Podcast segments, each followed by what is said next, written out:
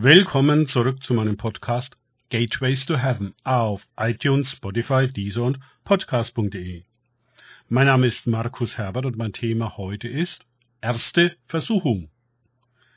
Weiter geht es in diesem Podcast mit Lukas 4, 2b bis 3 aus den Tagesgedanken meines Freundes Frank Krause.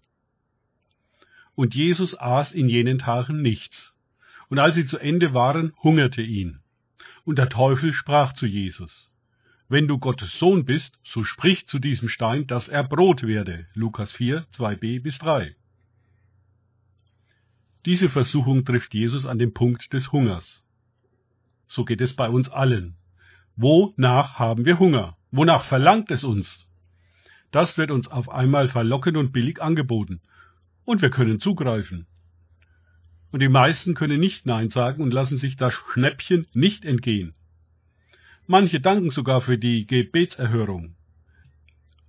Aber der Pferdefuß ist drin und die Folgen, sich genommen zu haben, was einem von Gott nicht zugedacht war, jedenfalls nicht jetzt und nicht so, sind schwerwiegend.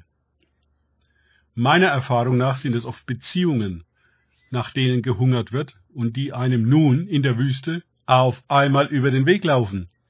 Die Traumfrau, der Traummann, wie eine Fata Morgana stehen sie auf einmal vor dem Probanden, und er ist wirklich versucht zuzugreifen.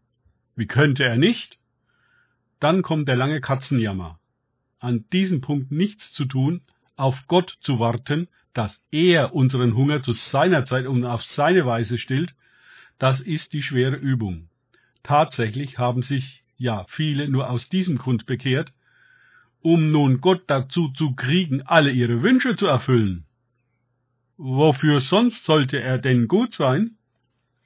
Wollen wir in die göttliche Versorgung kommen und wollen wir in einen geistlichen Dienst gehen, dann muss die Versuchung des Hungers bestanden werden. Wir werden dieser Versuchung mehr als einmal im Leben begegnen. Auf jeder Reifestufe kommt sie mit entsprechend größeren Angeboten daher, unseren Hunger selbst zu stillen. Wir werden versucht, uns aufgrund unserer Bewährung, unseres Dienstes, der Salbung, die wir erleben, wenn wir die erste Wüstenerfahrung bewältigt haben, uns an den Ergebnissen, die wir erzielen konnten, zu vergreifen. Oder sie uns selbst zuzuschreiben. Und wieder müssen wir die Übung der Selbstlosigkeit und des uns an Gott genügen Lassens bestehen. David bestand die Prüfung seinerzeit nicht. Siehe 2. Samuel 11 und 12 vergriff sich an der schönen Bathseba, die er sich als König ins Bett holte. Ihren Mann Uriah ließ er an der Front umkommen. Ehebruch und Auftragsmord. Für was? Gott hält David seine Verbrechen vor und bringt es auf den Punkt.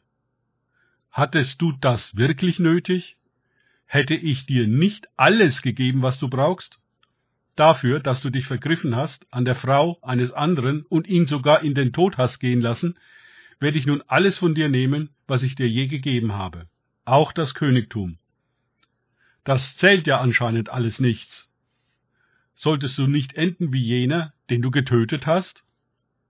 Nun, David war wie geblendet von der Versuchung. Sie erschien ihm riesig verlockend, ja wert, alles aufs Spiel zu setzen.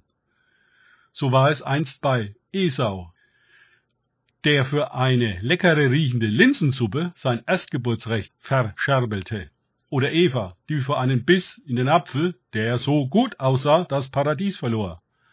Sie alle verspielten alles für nichts. Es ist die Spezialität der Schlange, uns diese nichts ganz groß aufzutischen, bis wir unser Leben dafür geben. Danke fürs Zuhören. Denkt bitte immer daran. Kenne ich es oder kann ich es im Sinne von erlebe ich es. Erst sich auf Gott und Begegnungen mit ihm einlassen, bringt wahres Leben und der Versuchung zu widerstehen. Gott segne euch und wir hören uns wieder.